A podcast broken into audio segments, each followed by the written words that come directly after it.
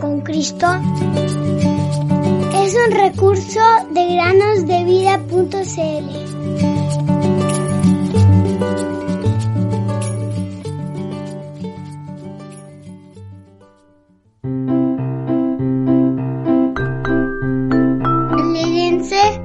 los que en ti confían. Salmo 5:11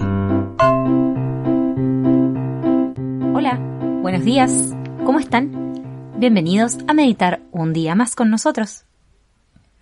El martes aprendimos cómo el pobre Pedro recompensó mal por mal cuando le cortó la oreja a Malco, aunque quizás pensó que había acabado de realizar un acto heroico, el cual compensaría el hecho de que se había quedado dormido en los momentos más difíciles para su Señor.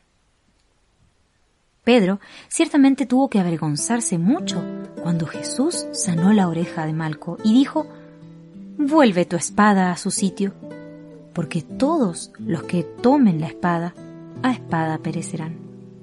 ¿O piensas que no puedo rogar a mi Padre y Él pondría a mi disposición ahora mismo más de doce legiones de ángeles? Pero, ¿cómo se cumplirían entonces las escrituras que dicen que así debe suceder? Mateo 26, 52 a 54.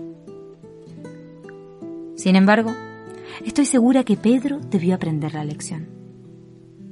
Muchos años después, él escribió dos cartas que llegaron a formar parte de la Biblia.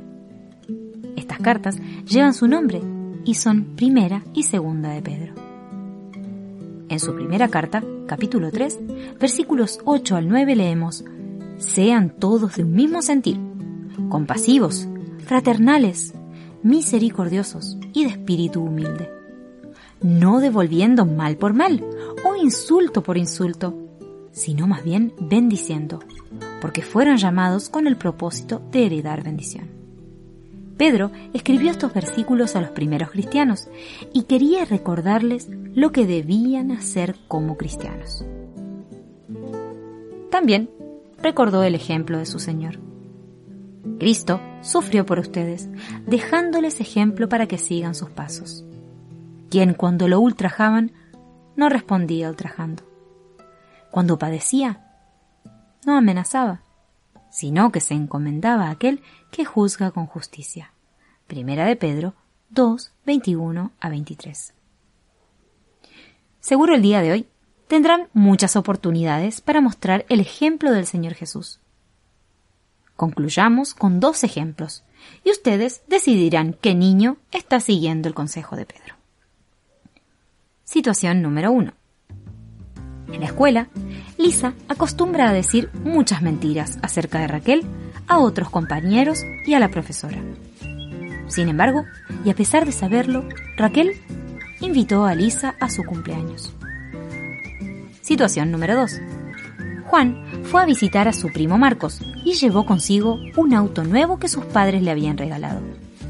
Marcos lanzó el auto nuevo de su primo por las escaleras, lo que hizo que éste se destrozara. Juan entonces fue a la pieza de su primo Marcos y le rompió el libro favorito de su primo. ¿Qué niños hicieron lo correcto en cada situación? ¿Quiénes hicieron lo incorrecto? ¿Cómo puedes mostrar el ejemplo del Señor el día de hoy? ¿Pagando mal con bien?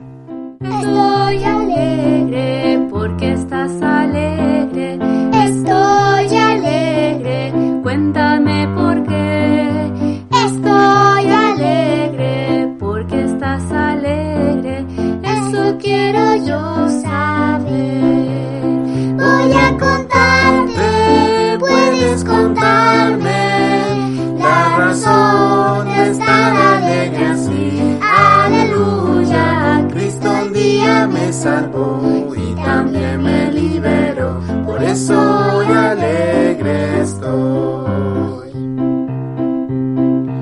Estoy alegre porque estás alegre. Estoy alegre, cuéntame por qué.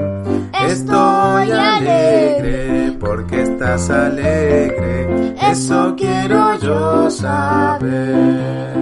Voy a contarte,